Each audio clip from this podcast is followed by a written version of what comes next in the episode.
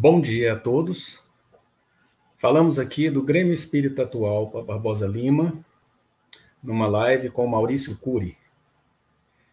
Desta vez, nós vamos cumprir o nosso horário, das 9 às 10 horas, como de costume, nas nossas palestras públicas pelas manhãs de domingo, que se repetirão durante os próximos é, finais de semana e todos poderão ver a programação na, no site do Grêmio Espírita Atual para Barbosa Lima. Sejam todos bem-vindos. Pedimos é, que colaborem, é, compartilhando com seus amigos, com parentes, esta live de imediato, que aí eles poderão acompanhar-nos desde o início. Boa palestra com Maurício Cury, nosso coordenador de atendimento fraterno do Grêmio Espírita Atual para Barbosa Lima. Bom dia, Maurício. Seja bem-vindo. Bom dia, André. Então, hoje nós vamos ter uma conversa agradável, logo de manhã, preparando as famílias, preparando os jovens, os pais, para o dia que se segue. Que tenhamos um bom domingo contigo. A palavra está contigo.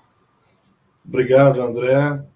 Quero também desejar de início nosso bom dia, nossa alegria por essa oportunidade bendita, que é com o uso da tecnologia, nós rompermos as fronteiras da limitação de não estarmos, talvez, na presença do abrigo físico, mas são momentos para que a gente aproveite a oportunidade, para que a casa espírita, o templo de oração, se dilate e que nós, nas nossas residências, na nossa própria casa mental, possamos nos constituir nesse momento, que todos precisamos de união, de calor humano, templos vivos, não da casa propriamente dita, mas da causa espírita. Então, as nossas palavras iniciais são de gratidão, de alegria, de esperança, de muita satisfação em poder compartilhar um conteúdo que ela vem da fonte divina, é a nossa temática hoje. Um agradecimento especial também, não só a você, é, amigo, amiga, que estamos acompanhando agora ao vivo, aqueles que vão acessar posteriormente, que vão nos ouvir também. O nosso agradecimento, os nossos votos de paz, de saúde, é o nosso desejo. E um agradecimento especial à Casa de Atualpa, que nos patrocina esse momento, uma casa que nos abriga, é a nossa casa primeira de trabalho, e que esse ano está no ano comemorativo, é importante frisar, são 60 anos, não é, André? Não. 60 anos de muito trabalho e que não cessa, não cessa. Então, nosso trabalho todo, mesmo com as expressões materiais, é o trabalho de fomento do nosso crescimento espiritual. E graças a Deus nós temos hoje muitos outros recursos para que a gente mantenha isso. São os nossos são os nossos votos iniciais. Então, damos as boas-vindas ao Maurício, na sua palavra, e a todos os que chegam para nos assistir. Bom domingo. Do livro O Profeta, do poeta Khalil Gibran, sobre o amor. Então disse ao Mitra, fala-nos do amor. E ele levantou a cabeça e olhou para o povo, e um silêncio caiu sobre eles. E com forte voz falou-lhes, dizendo: Quando o amor vos acena, seguiu. Embora seus caminhos sejam ásperos e escarpados, e quando suas asas vos envolverem, rendam-se a ele embora a espada escondida entre suas plumas possa ferir-vos. E quando ele vos falar, acreditai nele. Embora sua voz possa arrasar vossos sonhos, como o vento do norte devasta o jardim. Pois assim como o amor vos exalta, também ele vos crucifica. E tanto ele age em vosso crescimento, como em vossa poda. E assim como ele sobe até a vossa altura e acaricia vossos ramos mais tenros que balançam ao sol, assim também desce até vossas raízes e a sacode em seu abraço a terra. Como feixes de messe, ele vos aperta junto de si. Ele vos açoita para mostrar vossa nudez. Ele vos peneira para separar-vos de vossas palhas. Ele vos moe até a brancura. Ele vos amassa até que estejais macios. Então vos destina a seu sagrado fogo, para que vos torneis o pão sagrado do sagrado banquete de Deus. Todas essas coisas o amor fará convosco, para que vos possais conhecer os segredos do vosso coração, e com esse saber vos torneis parte do coração da vida. Mas, se em vosso medo procurardes apenas a paz e os prazeres do amor, então será melhor para vós que cobrais vossa nudez e abandoneis a eira do amor. Para um mundo sem estações, onde ireis rir, mas não todos os vossos risos, e ireis chorar, mas não todas as vossas lágrimas. O amor nada dá, a não ser de si mesmo, e tudo recebe senão de si próprio. O amor não possui e não quer ser possuído, pois o amor basta-se a si mesmo. Quando amais, não deveis dizer, Deus está em meu coração, mas dizei antes, eu estou no coração de Deus. E não penseis que possais dirigir o curso do amor, pois o amor, se vos achar dignos, dirigirá vosso curso. O amor não tem outro desejo que não chegar à própria plenitude. Todavia, se amardes e necessitardes ter desejos, que sejam estes os vossos desejos, de vos confundires e ser como um regato que canta sua melodia para a noite. De conheceres a dor da ternura em excesso, de ser desferidos pela vossa própria compreensão do amor, de sangrardes de boa vontade alegremente, acordar ao amanhecer com o coração alado, dando graças por mais um dia de amor. Descansar ao meio-dia e meditar sobre o êxtase do amor. Voltar para casa ao anoitecer com gratidão. E então, adormecer com uma prece para o bem-amado no coração e uma canção de bem-aventurança aos lábios. Este, meus irmãos, é Khalil Gibran, que com sua sensibilidade, através da poesia, que em si mesmo significa em sua profundidade criação. A poesia, com esse poder sagrado, com esse poder que transcende a época, o tempo, o espaço, de sintetizar aquilo que é quase impossível se definir, com a pobreza, a despeito de toda a evolução do conhecimento e da linguagem humana, a poesia que trata desse sentimento maior, que nós tratamos, às vezes, de forma tão vulgar, tão comum, que nos dias que se passam, dentro do nosso processo evolutivo, já perdemos, às vezes, o entendimento do que é o amor, do que, que é esta força em nossas vidas.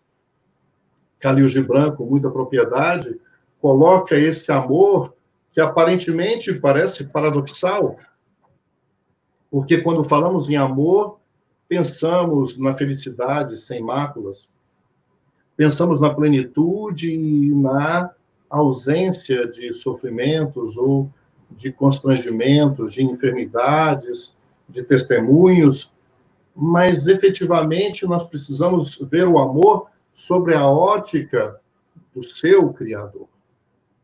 Vejamos, nós vamos pedir auxílio, vamos fazer uma viagem com auxílio à luz dos conhecimentos da doutrina espírita, resgatando o pensamento do próprio Cristo, que em si mesmo se revela não apenas no seu verbo, mas na sua própria vida. Ele é a mensagem de amor por excelência, porque dentre todas as criaturas, com todo respeito, dos maiores luminares, das pessoas mais incríveis que por aqui passaram, ele, para nós cristãos e também fora do mundo cristão, o Cristo literalmente é uma unanimidade na humanidade em se tratando do ser mais puro, daquele que foi realmente tão grande assim na história, que não coube nela.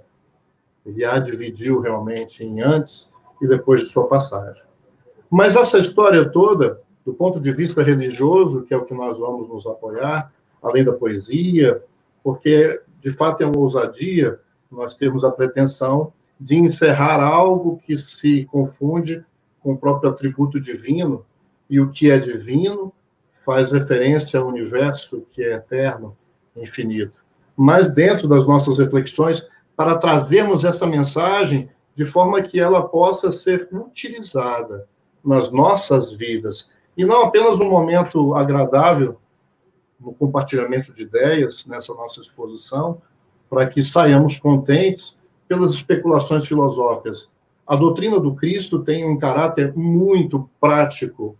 Não podemos apenas entender esse processo que se utiliza, obviamente, da expressão humana das religiões, seja apenas para o nosso deleite de uma discussão intelectual, aonde não comparece aquilo que tange a esfera dos sentimentos e que nos mobiliza a uma conduta diferenciada no caminho dessa plenitude, dessa fortaleza diante daquilo que nos se apresenta. Então, nós vamos tratar daquilo que é o que é o amor. E para podermos falar do que é o amor, nós temos que partir sobre o ponto inicial. Vamos utilizar como primeira referência o nosso evangelista João, na epístola que é consagrada a ele, a epístola de João, no seu capítulo 4, estamos aqui com as nossas anotações, no versículo 7, João, nesta carta atribuída à autoria a ele, diz desta maneira: Amados, amemo-nos uns aos outros, pois o amor vem de Deus. E todo aquele que ama nasceu de Deus e conhece a Deus. É interessante porque já nessa primeira afirmativa, o nosso evangelista faz referência a uma fala do Cristo, quando lá em João, já no Evangelho Sinótico, João retrata a fala do Cristo já no seu momento de, de despedida, cercado pelos seus apóstolos, naquele momento que se consagrou da Santa Ceia, ele vai dando as recomendações e as orientações, e aí ele coloca de forma é, belíssima, em que ele sim deixava um novo mandamento um mandamento vos dou, que vos, que vos ameis uns aos outros, como eu vos amei, amai-vos uns aos outros. Essa referência que João, na sua epístola, coloca e que faz referência à fala do Cristo, em que ele mesmo foi o redator, nós vemos que aí é um novo mandamento, sim, porque o próprio Cristo, a seu tempo, como a promessa da divina aliança, desse processo de revelação ao ser humano de uma mensagem libertadora e uma mensagem que se propunha à nossa humanidade terrestre recompor os elos que, pela nossa história, se consideravam partidos. Há uma história bíblica belíssima, é uma literatura, é poesia, não é um livro histórico ou científico, mas há no registro do Antigo Testamento até o Novo Testamento o cumprimento de uma promessa, porque desde a criação houve um grave problema na nossa escolha no uso do livre-arbítrio e o mal, de certa forma, numa linguagem bíblica, entrou na história desta humanidade terrestre, não necessariamente no universo infinito, onde há várias moradas na casa de nosso Pai. E o que, que é o mal? É a não observância do nosso comportamento alinhado às leis da natureza, que são observáveis em qualquer tempo e qualquer época. E quando nós não observamos aquilo que regula e que ordena o universo, nós sofremos, aí sim, nós sofremos as consequências desse processo que, ao mesmo tempo, dentro das próprias ordenações, nos convoca a realinharmos as condutas, as posturas, para não sofrermos a injunção dos nossos atos. Então, o Cristo faz uma afirmativa e ele, na sua coerência absoluta com a sua missão divina, ser o porta-voz de Deus na terra para as criaturas terrenas, em processo de resgate, em processo de busca de retar a comunhão com o divino, ele estabelece logo no princípio, onde ele diz: Olha, eu não vim destruir a lei. Mas ele não falava das ordenações humanas ainda imperfeitas e sujeitas aos processos de modificação, de aperfeiçoamento, tanto quanto o indivíduo criado é destinado a um processo de aperfeiçoamento. Então, ele fala que não veio descumprir a lei, e sim dar cumprimento. E, nesse sentido, o Cristo reafirmava todas as aquisições das revelações divinas a seu tempo, que estão presentes de forma fragmentária no Velho Testamento, nesse registro, mas não apenas na Escritura, mas no coração das criaturas humanas, que nesse ir e vir dos processos de encarnar e desencarnar, ou seja, o espírito que, que encara a escola bendita que é a Terra, uma metáfora absolutamente aplicável à função da Terra. A Terra é o nosso lar, mas ao mesmo tempo também é um bendito educandário para a alma humana. Não apenas no que diz respeito ao nosso aprimoramento moral, nós temos, gra graças a Deus, duas grandes asas que caracterizam o nosso processo evolutivo. De forma geral, esta é uma classificação muito interessante. Nós temos a asa do conhecimento e da evolução intelectual, e temos a asa da evolução moral. A evolução moral guarda relação com esses valores que não são materiais. E o valor por excelência é este amor. Esta força maior que está em tudo em todos nós e que guarda relação direta com o próprio Criador. Vejamos o que João fala na sua primeira epístola, já agora no versículo 8. Aquele que não ama não conheceu a Deus, porque Deus é amor. Com todas as definições respeitáveis, talvez essa seja a maior síntese, porque já a própria necessidade que nós temos de definir, definição significa limitar, restringir, enquadrar, e como nós não podemos fazer isso com aquilo que é correspondente à força maior do universo, nós temos a forma imprecisa, limitada, mas a mais próxima do nosso, nossa condição. Ainda entendemos essa força maior como tendo como parâmetro a medição nós, seres ainda limitados, seres ainda com um processo de ampliação dos seus potenciais. Deus está para muito mais do que isso. Mas vejamos, já aí João resgata nessa definição algo que é poético e ao mesmo tempo que define, porque se nós vamos falar em amor e amor em nossas vidas, é necessário entender que não temos como separar amor do Criador. Não temos como separar o sentimento e tratar de amor sem colocarmos Deus nessa história. Vamos em frente com as nossas reflexões.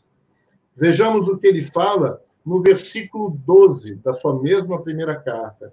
Se nos amarmos uns aos outros, Deus permanece em nós e o seu amor em nós é realizado. Ora, o que que João já sinaliza é, para nós? Ele sinaliza que essa força ela é inata. E quando nós, pela o nosso livre-arbítrio, pelas nossas escolhas equivocadas, nos distanciamos daquilo que não está na superfície, não está na matéria ponderável, e nos distraímos com as expressões materiais que são absolutamente também importantes. Tudo que está no mundo das formas, no mundo da matéria palpável, ela é sagrada, porque também faz parte da criação. Mas, distraídos no nosso processo evolutivo, o ser humano é, começou a dar mais valor ao instrumento pedagógico, que é importante, ou seja, as expressões que são utilizadas para que o espírito que somos, que também é imaterial, possa intelectualizar a matéria. É como nós, por exemplo, darmos valor a um carro, por exemplo, dos mais perfeitos, produzidos pela inteligência, pela capacidade humana. Por mais perfeito que seja esse carro, se não houver um piloto para poder dar-lhe movimento e executar tudo aquilo que o carro é preparado, esse carro é uma matéria, um conjunto inerte. Assim como o nosso próprio corpo, também uma espécie de templo para o nosso espírito em aprendizado na Terra, quando o espírito, já não mais ligado a esse veículo, também é um veículo, um veículo físico, na vivência aqui da Terra, este corpo abençoado é apenas uma matéria inerte, a qual, nos processos de desencarnação, nós devemos dar a devida reverência e o devido agradecimento ao respeito a esse, nas palavras de Francisco de Assis, a esse nosso jumentinho, a esse veículo físico que, apesar de limitar os processos muito maiores de liberdade de ação do espírito, cumpre uma função, inclusive com essas limitações, para a educação dos nossos potenciais divinos. Então, Deus é amor. E para que possamos sentir esse amor, esse sentimento que nos dá a vida, nós precisamos resgatar, reconectarmos-nos. E o processo de evolução, para muitos de nós aqui na Terra, é caracterizado não apenas como aquele aluno que, matriculado nos primeiros anos escolares, ele entra com o processo da ignorância em si, não da ignorância no sentido da má educação, do mau comportamento, ignorância no sentido de, de ignorar. Somos todos criados simples e ignorantes, ignorantes nesse sentido, ou seja, mal comparando, somos aquele equipamento de computador de ponta, que temos em nós todo o hardware e também o programa base que é dado a todos os seres dentro do mistério, dentro do processo detalhado da criação dos espíritos, que ainda não nos é possível ter acesso a esse conhecimento, precisamos evoluir mais. Mas Deus, essa força que rege e que nós podemos observar a sua presença, a sua obra, como prova daquele axioma que se diz que todo efeito tem a sua causa. E se o efeito é inteligência, ou seja, se nós observamos inteligência, ordem, harmonia e perfeição em todo o universo infinito, com a nossa, com o nosso planeta Terra, que faz parte de um sistema solar, de uma pequena estrela, e que para nós já é algo que parecia ser o universo, o nosso conhecimento, mesmo que limitado, avançou a ponto de entendermos que o nosso planeta é um pequeno planeta, um dos menores da nossa do nosso próprio sistema. E que o nosso sistema solar, ou seja, aqueles planetas, os orbes que orbitam em torno do Sol, uma estrela de quinta grandeza, é apenas um dos mais de 200 milhões de sistemas de estrelas que fazem parte de uma das galáxias das mais de bilhões, eu não sei se o número já está em trilhões, e os cientistas já nos advertem que a ideia do universo já aceita também uma ideia do multiverso, ou seja, tudo que se conhece nos indica que o universo é infinito. São conceitos difíceis para nossa elaboração e nós temos que acalmar o nosso coração porque nós também temos que dar tempo, não cabe ao aluno precário, ainda sem os rudimentos necessários, inclusive na sua estrutura cerebral, conseguir entender a mensagem complexa do aluno que já está nas, nas, nos níveis de pós-graduação. Tudo na vida é movimento, tudo na vida é processo. O que importa dessas nossas reflexões, vocês estão nos assistindo agora, mas onde é que, onde é que a gente vai chegar com tudo isso? É que aquele que agora está me ouvindo, você, meu amigo, que está sofrendo, independente dos problemas atuais, das questões do isolamento, mas antes mesmo disso, as aflições das quais vergastam não apenas o corpo físico. Hoje, a grande dor da humanidade, a que predomina, e que inclusive é aquela que dá origem e é responsável pelas todas as outras moléstias materiais, é a dor daquilo que você não toca. Porque tudo que é fundamental, tudo que é importante é invisível aos nossos olhos. Nós estamos falando de amor e eu tenho certeza que cada um, independente da sua crença, da sua, da sua ligação filosófica, sabe do que nós estamos falando, não do ponto de vista apenas cognitivo, sabe porque sente. Falamos em felicidade e às vezes confundimos isso com a sensação sensorial no corpo físico de bem-estar. Ótimo, o corpo reflete aquilo que antecede a todo esse processo. Antecede mesmo aos processos do quimismo cerebral, que comanda a máquina, mas quem dá o start para que todos os processos nervosos, químicos, hormonais que dão o processo de homeostase, de harmonia celular, estão presentes na tua estrutura emocional, e antes mesmo da estrutura emocional, que está ligada aos teus órgãos sensórios, é aquilo que nós pensamos. Porque o que nós somos é essência, aquilo que perdura, aquilo que permanece, aquilo que sobrevive mesmo ao decesso celular, é o que nós sentimos. É a nossa expressão da inteligência, são as ideias, as memórias, os conteúdos, aquilo que foi aprendizado, aquilo que foi elaborado e maturado com as nossas vivências, os valores éticos universais que cada um de nós possui em essência, em potencial, mas que vem em processo de desenvolvimento. Na fonte, o amor divino é perfeito ele é a própria força que se confunde com aquelas forças que a ciência até hoje já detectou. Nós temos a força eletromagnética, nós temos a força gravitacional. Dentro do descobrimento do mundo subatômico, daquilo que se chama o mundo quântico, a força quântica fraca, a força quântica forte, considerado então as, quatro grandes forças que fazem parte do equilíbrio do macrocosmo, inclusive do microcosmo, temos a força originária que comanda todas elas, que é o amor. Porque o amor se confunde efetivamente com o próprio Deus. É a sua expressão de perfeição. Então, quando observamos a beleza o equilíbrio, e a ciência, cada dia que passa, nos mostra que a mecânica celeste ela não pode ter sido originada do nada.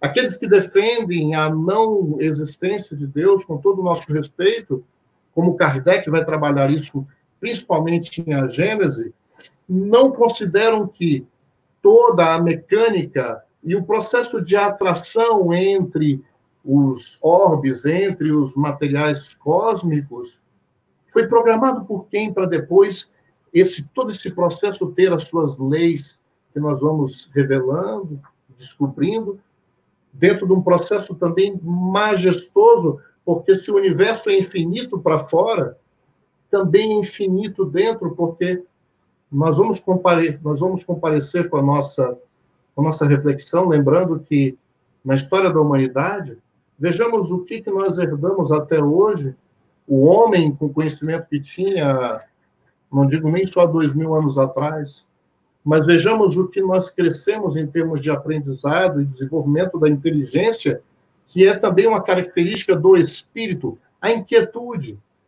A inteligência também nos dada como mecanismo de questionamento, dada aquele que se construiu o princípio espiritual desenvolvido, o espírito na sua individualidade, a inteligência para que nós possamos evoluir, descobrir e tornarmos o nosso mundo melhor, mas isso qual o propósito?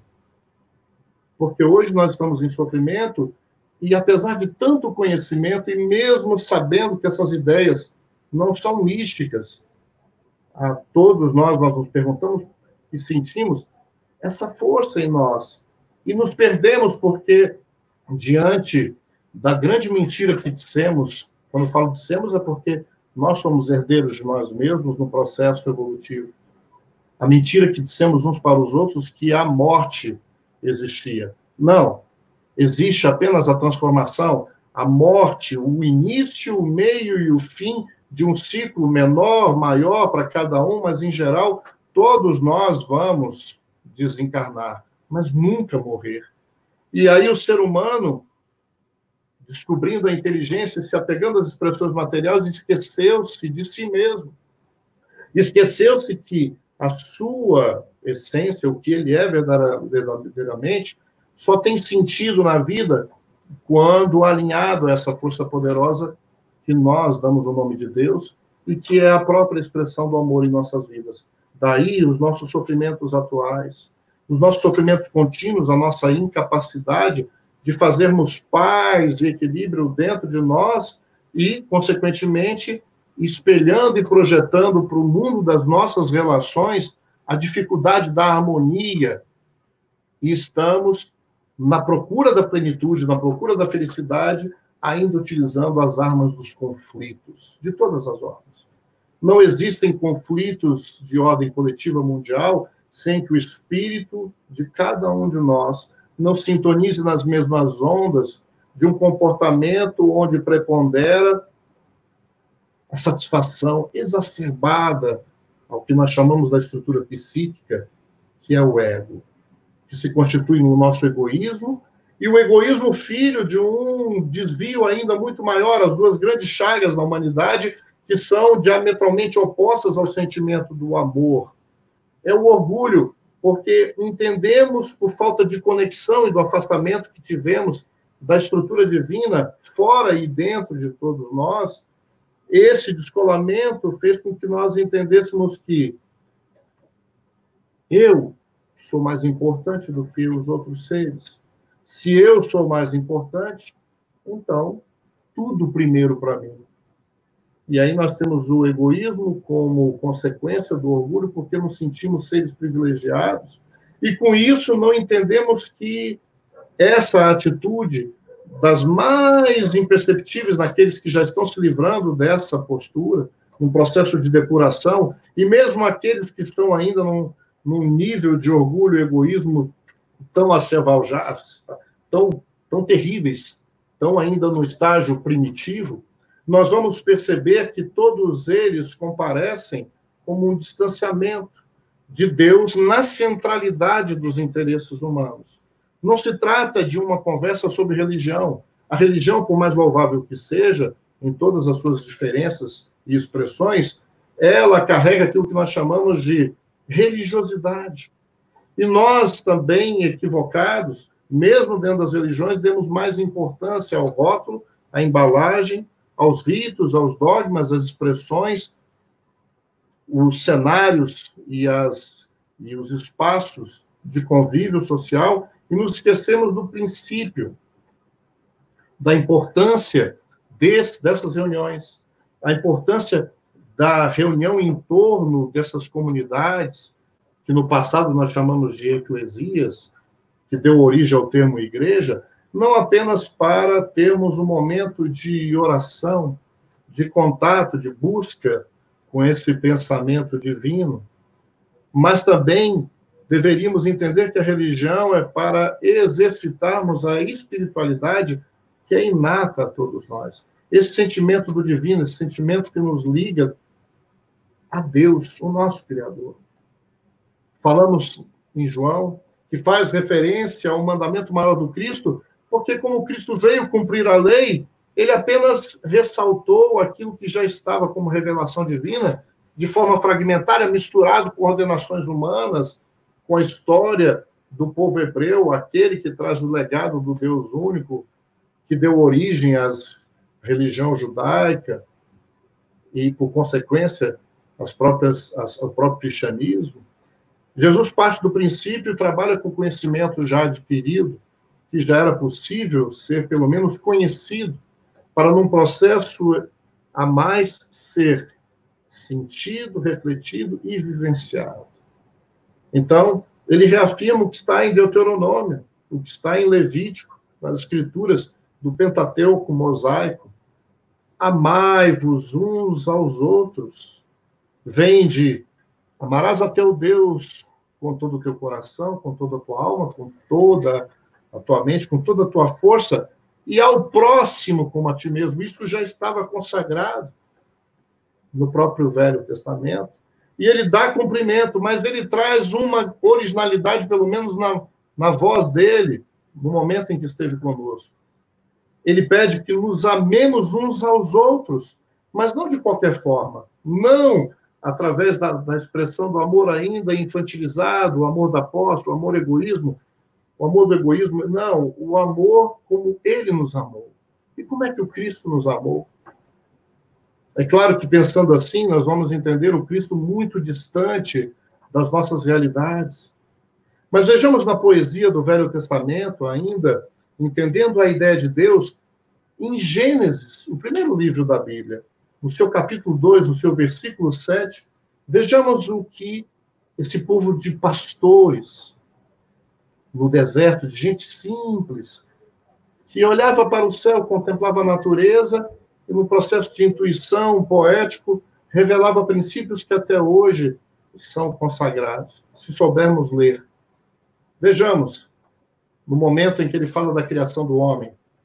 Então Deus modelou o homem com a argila do solo, insuflou em suas narinas um hálito de vida, e o homem se tornou um ser vivente. É bonito essa metáfora porque Deus sopra. É engraçado isso, né? Não é à toa, porque quando nós falamos de vida, a gente lembra de respiração, de ar, de pulmão. Não é à toa que um dos sinônimos de espírito é pneuma, vem do grego. Então, Deus começa aí mostrando, na comparação poética, que esta vida é literalmente dada do hálito do Criador. E isto, vamos fazer algumas referências cruzadas, vamos ver na própria codificação, no livro Evolução em Dois Mundos, com André Luiz, olha só que coisa interessante, no seu capítulo 1, quando ele fala do processo de criação de Deus, como é que ele fez, já numa linguagem mais acessível ao conhecimento da época de Kardec para cá, André Luiz fala o plasma divino hausto do Criador. Ele está falando, fazendo referência ao fluido cósmico. Ou seja, a matéria elementar. E a matéria elementar utilizada pelo Criador, ela é dotada, como Kardec vai trabalhar em A Gênese, no seu capítulo 2, a providência divina, onde ele faz uma associação de que nós estamos mergulhados nesse grande universo que não tem espaços vazios, não há o nada, nem nos buracos negros. Tudo é preenchido com a matéria elementar que nós, espíritas, na codificação, aprendemos como fluido cósmico universal, em que tem variantes infinitas, e é nele que os espíritos puros, os espíritos já bastante evoluídos, que trabalham em cooperação, em regime de cooperação maior com o Cristo, eh, trabalham o fluido para trabalharem a cocriação. Porque quem cria espírito e quem cria as condições para que nós possamos operar junto com Deus, cada um dentro da sua capacidade, é Deus. Mas olha que coisa bonita, o plasma divino alto do Criador, ou força nervosa. Por que força nervosa? É uma comparação com a nossa linguagem, porque essa força é capaz de assimilar os nossos pensamentos que produzem a modificação no fluido. Ora, se ele também é matéria-prima de Deus, o fluido carrega também os atributos de Deus.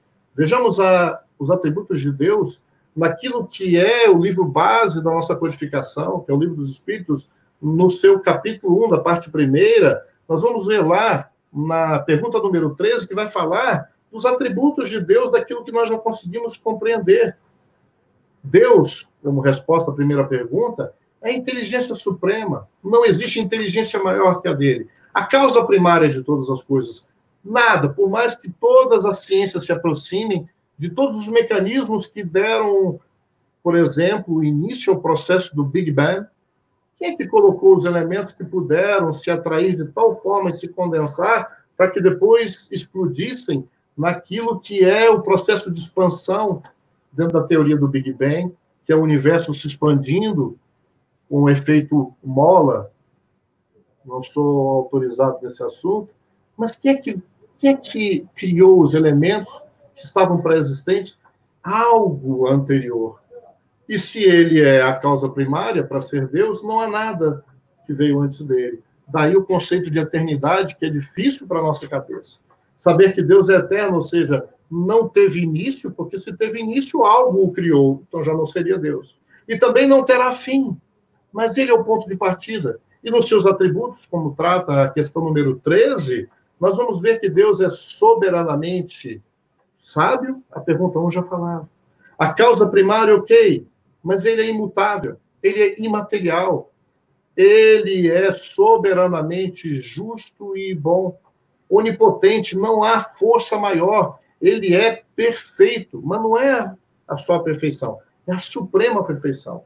Então, partindo desse grande pilar do edifício da revelação divina à humanidade, que a gente já vinha tendo mesmo antes de Moisés, em todas as culturas, nós temos contribuições de pensadores alinhados a leitura da obra divina através do olhar e da compreensão da própria natureza que nos cerca. E quando falamos de natureza, é importante que se diga: nós também fazemos parte da natureza. Nós não somos algo externo à natureza. Então, quando falamos de natureza, não podemos esquecer que nós somos cria, nós somos criados por esse Criador. Daí, Cristo vindo reforçar dentro da tradição hebraica aquela coisa bonita da metáfora que é importante do ponto de vista da nossa evolução do senso moral. Deus é nosso Pai. Atualmente a gente tem até brincado, porque pai é uma é uma função dentro do processo evolutivo do grande projeto de Deus para a Terra, que é a família. Mas não quer dizer, porque ele falava para a sociedade patriarcal, então, não vamos imaginar que ele é um homem barbudo, porque esse é o, o, o nosso Deus antropomórfico. E Deus, mesmo na nossa infância espiritual, era aceitável que tivéssemos a necessidade de representá-lo ele como uma forma humana. E antes mesmo do Deus único, víamos no politeísmo a representação das grandes forças que refletem a inteligência e a criação de Deus, né, através do panteão dos deuses, muito similares, cada um com as suas características nas culturas nos tempos, mas sempre aquela ideia inata de uma força sobre-humana que transcendia a nossa expressão material. E sempre a necessidade de nos reconectarmos e, por conta dessa reconexão, buscarmos aquela saúde, independente das expressões de equilíbrio físico, mas a despeito das tempestades, a despeito das, dos nossos sofrimentos, sentirmos bem, mesmo sem a ausência de conflitos, de desafios, das experiências difíceis a quais todos nós estamos submetidos como alunos, dentro daquela metáfora que nós já falamos, como alunos numa escola. A escola não é só o momento do recreio, a escola não é só o momento gostoso em que nós escolhemos um grupo, que nós nos afinamos mais a escola também é um momento de sabermos lidar com aquelas pessoas que não sintonizam conosco. Aquelas que, inclusive, por a questão cada um com seu nível de imperfeição, de desajuste, de, de desconexão, um sentimento de amor puro, estabelece fronteiras nas relações. É natural também a lei de afinidades, mas a escola também nos ensina e busca, mesmo com, também com as suas restrições, ela é a oportunidade de nós experimentarmos aquilo que no campo social, que também lá no campo familiar, a primeira grande escola das almas na Terra, que é a vivência com as diferenças. Termos uma instrumentação diferente para não nos devorarmos, nos entredevorarmos. Porque o que nós temos visto como regra geral não é o amai-vos uns aos outros, é sobrepor-vos uns aos outros.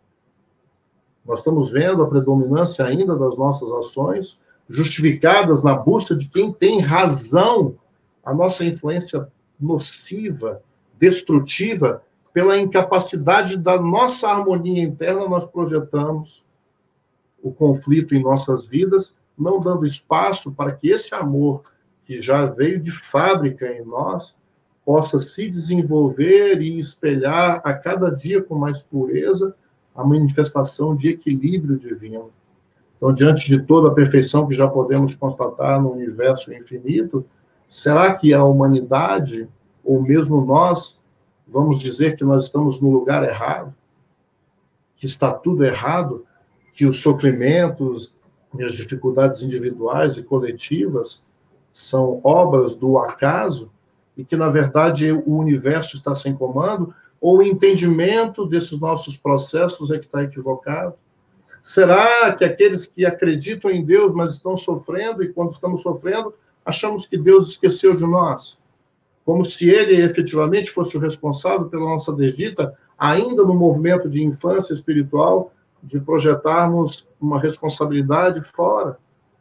Numa escola ou numa família, um pai e uma mãe que representam também de forma metafórica, espelhado, reproduzem também esse, esse manifestar divino em nós.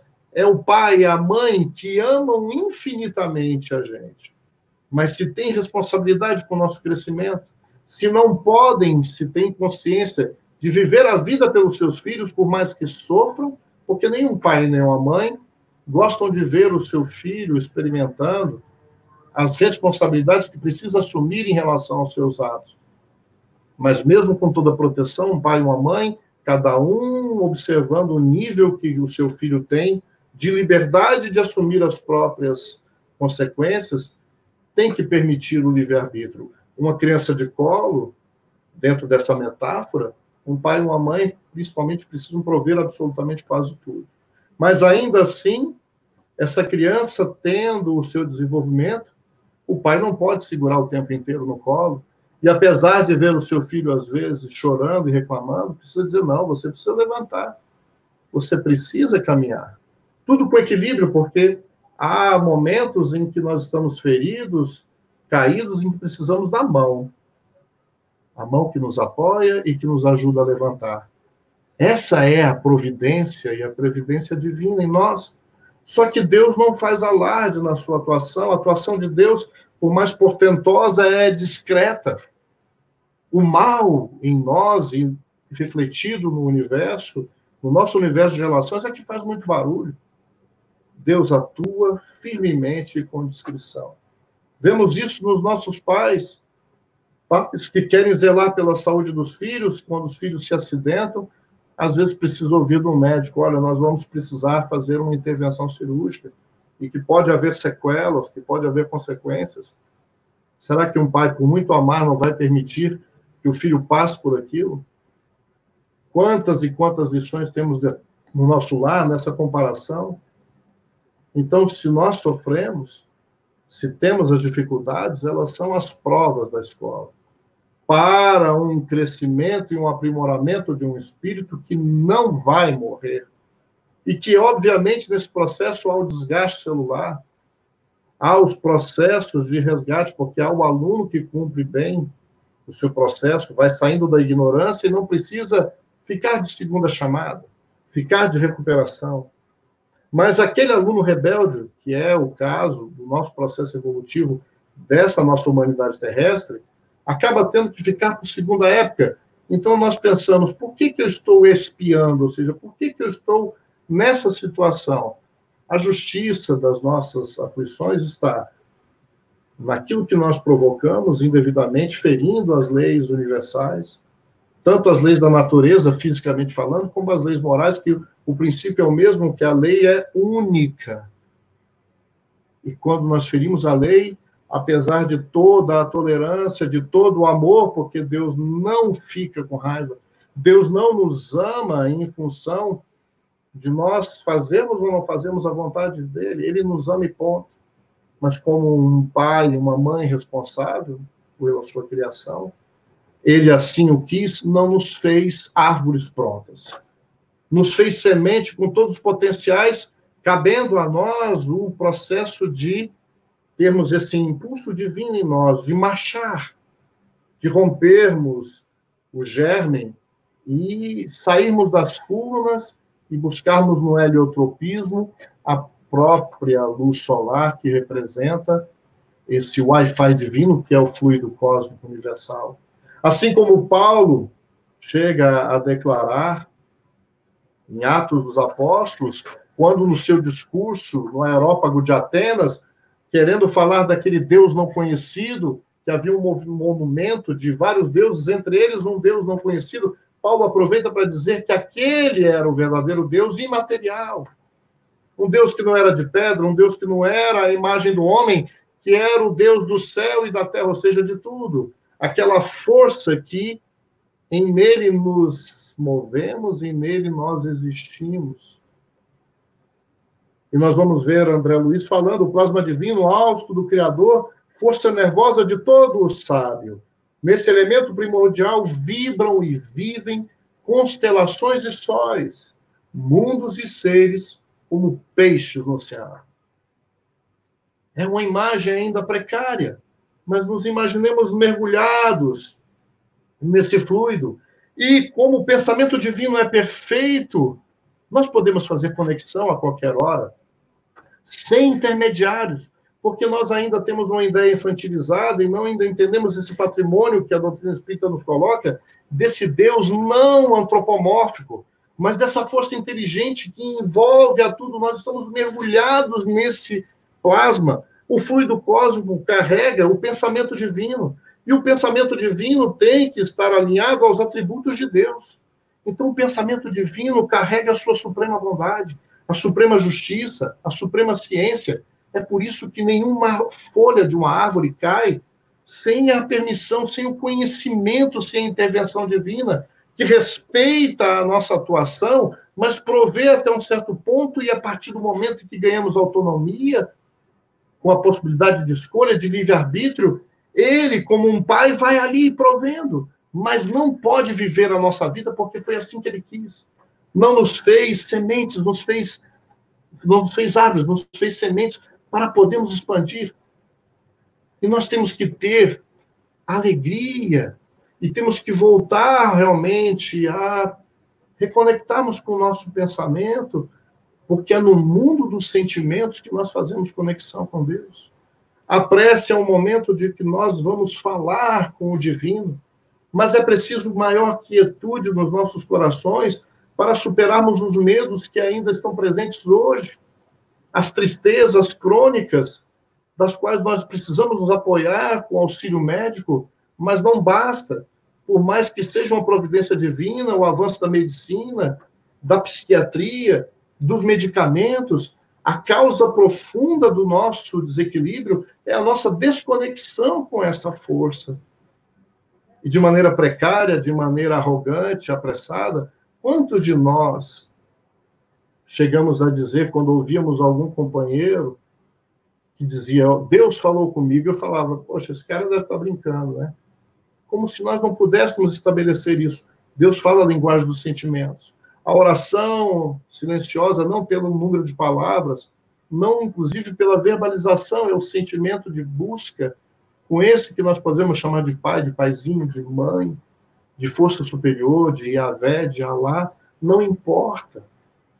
Buscarmos ele no sentido de buscar a sua presença, de sentirmos ele Porque o próprio Cristo falou: Pedi e obtereis, batei a porta e ela abre-se-vos-á. Nada fica sem resposta, porque se nós somos imensamente amados pelos nossos pais, que também têm defeitos, se somos amados por criaturas que não fazem parte do nosso círculo sanguíneo, porque tem pessoas com graves problemas com os nossos pais, que apesar de serem pais, são espíritos também em processo de franca recuperação, muitos deles, às vezes, espíritos encarnados, com muito mais necessidade de receberem o amor. O profeta Khalil Gibran falou: o amor basta por si mesmo. E nós ainda entendemos o amor como aquele sentimento em que eu só vou ofertar se eu receber de volta. Esse é o amor infantil. É claro que é natural nós nos sentirmos bem com a reciprocidade, mas para o nosso crescimento espiritual, para a nossa soberania íntima, o amor precisa ser sentido por nós. Se o outro não corresponde, é um problema e é um tempo dele. Imagina uma mãe e um pai que muito amam, se amam verdadeiramente, não vão amar-se. Não vão amar se o outro correspondeu, não vão amar com condições, com restrições. Podem ficar tristes, podem sentir a falta pela ingratidão dos seus filhos, ou a ingratidão de uma amizade, as defecções, as deserções afetivas que nos causam tantas dores, as partidas que nós consideramos às vezes precoces, um filho do qual o pai ou a mãe não quer sepultar. Quantas pessoas nesse momento estão lamentando, e nós respeitamos essa dor, a ausência física do ser amado que desencarnou em plena Covid, ou por outros motivos. A morte não existe. A dor é respeitável porque é o luto da ausência durante um tempo. Mas essa mensagem consoladora de que Deus é amor, é bondade, ele não nos castiga e que há uma causa para todos esses obstáculos, as vicissitudes do caminho, que vão servir de impulso ao desafio da nossa inteligência e também do nosso aprimoramento dos valores morais para aprendermos a convivermos em paz e deixarmos de ouvir as palavras do Cristo como clichês, como algo que cabe dentro dos templos religiosos, mas não cabe dentro do templo do meu pensamento, do meu coração. É necessário rompermos com a hipocrisia que nós mesmos, no manejo das organizações religiosas, deturpamos o pensamento divino, deturpamos a essência do ensinamento do Cristo e nos apoderamos dessa ideia para corromper para satisfazer ainda os desejos sensoriais. Nós estamos nos encaminhando para o final das nossas reflexões, mas é necessário entendermos que nós podemos refletir o amor puro de Deus, porque inclusive os sentimentos nobres, tudo tem origem no seu coração augusto. Não importa a religião, não importa a crença, para podermos nos libertar da culpa, da mágoa, do ressentimento, do medo, da dúvida, é necessário acreditar que está em nossas mãos, não tudo, porque Deus não quer ou que nós retiremos ele totalmente de nossas vidas e colocamos o ego no centro, daí o egocentrismo, o egoísmo, e aí nós sofreremos as consequências, tal qual o filho pródigo, que necessita voltar à casa paterna, porque lá não faltava o alimento espiritual. Lá havia harmonia e segurança, porque nos permitimos na nossa casa interna, no nosso tempo interno, a sentir a influência discreta, mas que nos traz paz, mesmo em tempos de guerra. Talvez não tenhamos o controle de mudar os cenários externos, mas temos soberania, se assim quisermos, de dominarmos melhor os nossos cenários internos a partir da oração, a partir do exercício que nos convida não apenas a exercitarmos os músculos e o corpo físico que merece tratamento e os cuidados, mas qual é o nosso investimento no nosso equilíbrio espiritual para melhorarmos a qualidade das nossas relações e podemos usufruir aquilo que tem de melhor o outro, porque o outro, apesar de nós não concordarmos com ele, é nosso irmão, mesmo aquele que nós consideramos como adversários são irmãos do nosso caminho e que merecem o nosso amor como a expressão da corrigenda divina. Voltando ao nosso querido profeta, Khalil Gibran, que sintetiza esses conhecimentos, essas reflexões desses pontos, vamos procurar isso.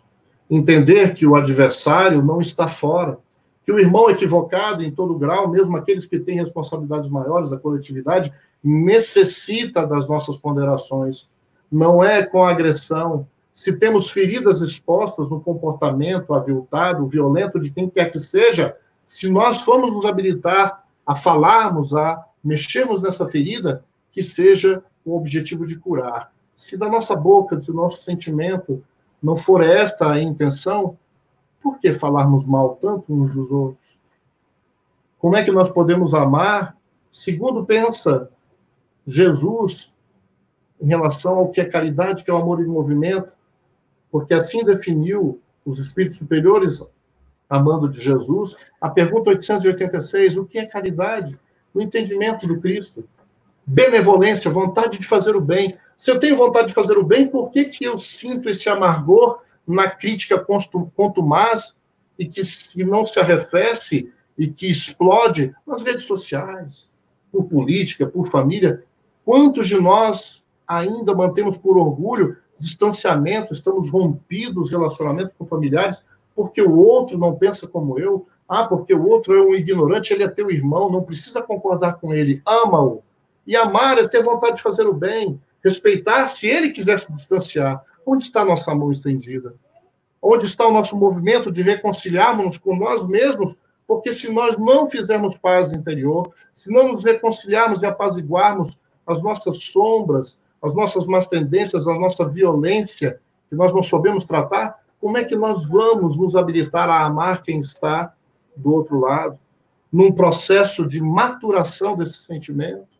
Benevolência, indulgência. Indulgência não é recibo para as ações erradas, mas eu preciso de indulgência, de compreensão, porque sou falho, sou imperfeito e não tenho controle de tudo. Deus quer parceria, não o afastamento dele de nossas vidas e nem também nós colocarmos nas mãos de Deus a parte que nos toca nas nossas vidas e na própria criação.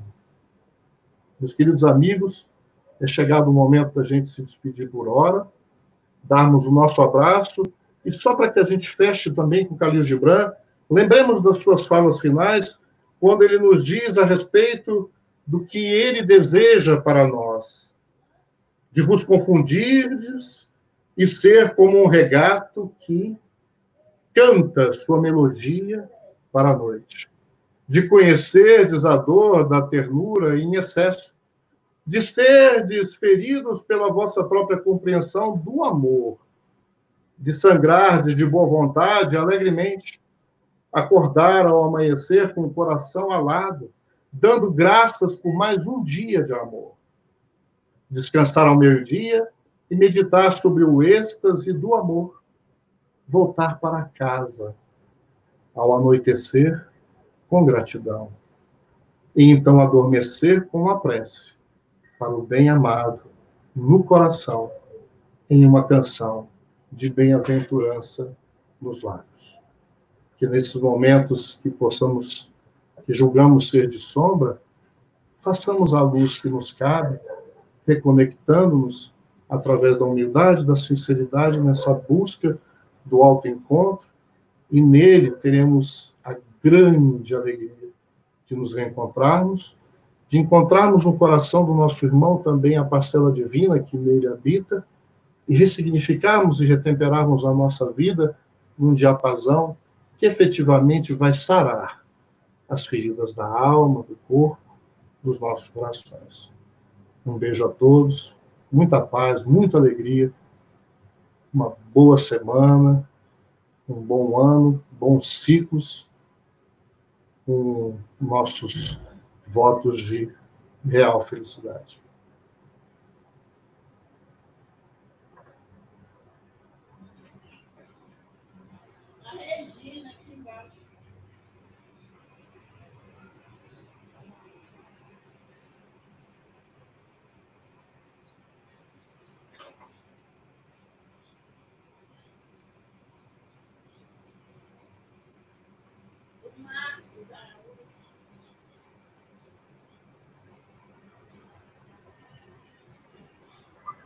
Obrigado, Maurício. Tua mensagem iluminou a todos nós na manhã de hoje. É, rogamos a Deus a paz no seu coração e a iluminação de Suas palavras sempre, para iluminar as pessoas, para ajudá-las, e principalmente no domingo de manhã. É um momento de confraternização da nossa juventude, da infância, dos pais, e mantemos esta tradição da nossa casa. Nós convidamos a todos para assistir nesta segunda-feira a palestra Gente Acordando com a Patrícia Mendes.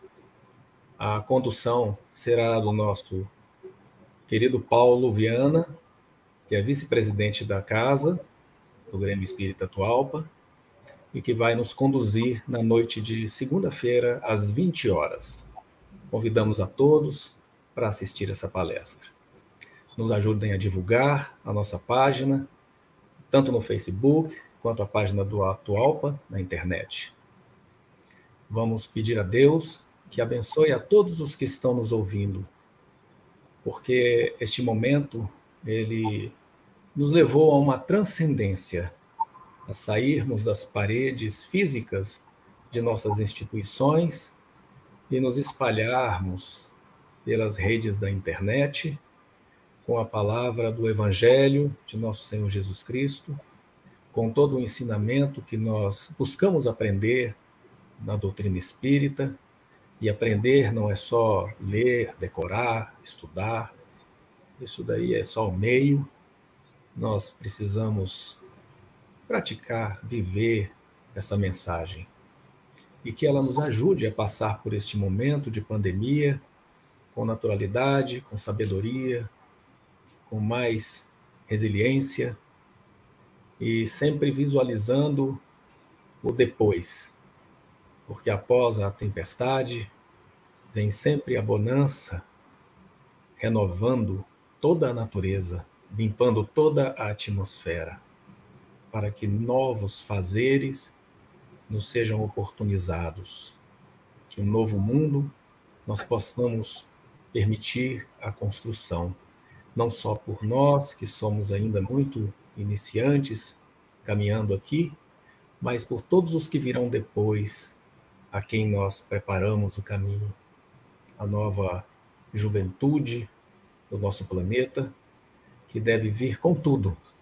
com toda a força, dominando não só as tecnologias, mas trazendo-nos também a vivência pura do Evangelho simples que Jesus semeou lá atrás.